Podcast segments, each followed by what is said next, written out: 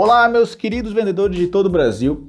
Leonardo, especialista em vendas, trazendo mais um conteúdo inédito para você de segunda a sexta-feira. E eu quero trazer para você aqui um conteúdo e lembrando que a intenção do meu podcast é trazer o máximo de informação em menos tempo possível, porque assim você começa a filtrar, você começa a prestar atenção e por aí vai. Bom, hoje eu estou trazendo para vocês uma questão que me deixou um pouco é, desconfortável. Na sexta-feira passada, agora, eu, eu presenciei uma situação e eu vou contar isso para vocês agora. Estava eu em um estacionamento do mercado, aguardando a minha mulher fazer algumas compras, e, e, e me surgiu um, um rapaz vendendo alguns doces e eu percebi que ele utilizou algumas técnicas persuasivas em mim mesmo. E a minha reação foi: não, obrigado. E isso me fez pensar: poxa, por que eu falei logo isso, não obrigado, sendo que ele utilizou as técnicas corretas? Bom, eu conto para vocês por que, que aconteceu isso. Primeiro, quando esse rapaz me abordou, né? Eu tava ali, eu tava no, no carro, escutando uma música e tudo mais. Ele me abordou, ele se apresentou. Bom, primeiramente eu vi que ele não estava muito bem vestido e isso causou uma certa má impressão. Já não gostei. Ele me abordou e ele estava vendendo trufas. Né? Ele, se, ele se apresentou: oh, me chamo tal, eu, eu sou motoboy e tive minha moto roubada. Né? A moto dele foi roubada e tudo mais, então eu entendi o motivo daquilo. Eu entendi que ele estava vendendo trufa né? Porque a moto dele foi roubada, né? Eu entendi a situação. Porém, aquilo não me comoveu, o jeito que, o jeito que ele falou não me comoveu. Então, se eu, se eu tivesse que comprar alguma coisa dele, seria por uh, comoção, né? Eu teria que me comover com a, com a situação, coisa que não ocorreu.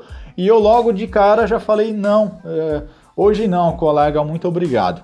E depois, depois ele, o que, que ele fez? Ele pegou uma trufa, ele pegou uma trufa e me deu como cortesia, né?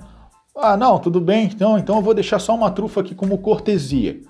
Eu achei aquela situação estranha, tá? Então, por mais que, por mais que ele utilizou algumas técnicas persuasivas, né? Ele deu, ele deu um motivo da venda dele, né? Ele não esperou eu, eu dar um não para ele, então ele já deu um motivo, ele falou por que estava vendendo e tudo mais. Ele, ele se saiu bem. Porém, do jeito que ele estava vestido não estava agradável, o motivo da venda não me comoveu, pelo jeito que ele estava vestido, não me comoveu. Então isso me chegou a um não, tá? Então eu quero dizer para você que todas as técnicas persuasivas que eu passar aqui para você no podcast, eu digo para você que nem sempre vai funcionar. Nem sempre vai funcionar, porque se funcionasse, se funcionasse todas as técnicas, imagina como que seria esse mundo. É, é aí que eu fiquei refletindo. Como que seria esse mundo se todas as técnicas que eu passasse funcionassem? Nós seríamos robôs. Nós não teríamos o livre-arbítrio de decidir o que nós queremos e o que nós não queremos. Então, tudo que eu passar aqui para vocês, com certeza vai aumentar a sua margem de conversão. Aumenta e muito a margem de conversão. Bom, hoje o nosso podcast ele vai ser um pouquinho mais longo, tá? Porque eu queria passar essa, essa, essa esse acontecimento, né? Para vocês saberem que nem todas as técnicas que vocês veem por aí funcionam. Porque nós temos o livre-arbítrio de decidir o que, o que queremos e o que não queremos. Por mais que a sua venda, por mais que a sua apresentação seja perfeita, se aquele produto não me serve, eu vou dizer um não. Então não fique chateado se você receber um não de, de um cliente, por mais que a sua apresentação seja perfeita. Não fique chateado. Leve isso como um aprendizado. O não faz parte da vida. Existe o não e o sim. Ok? Nós temos a livre decisão, nós temos a livre escolha. Tá bem?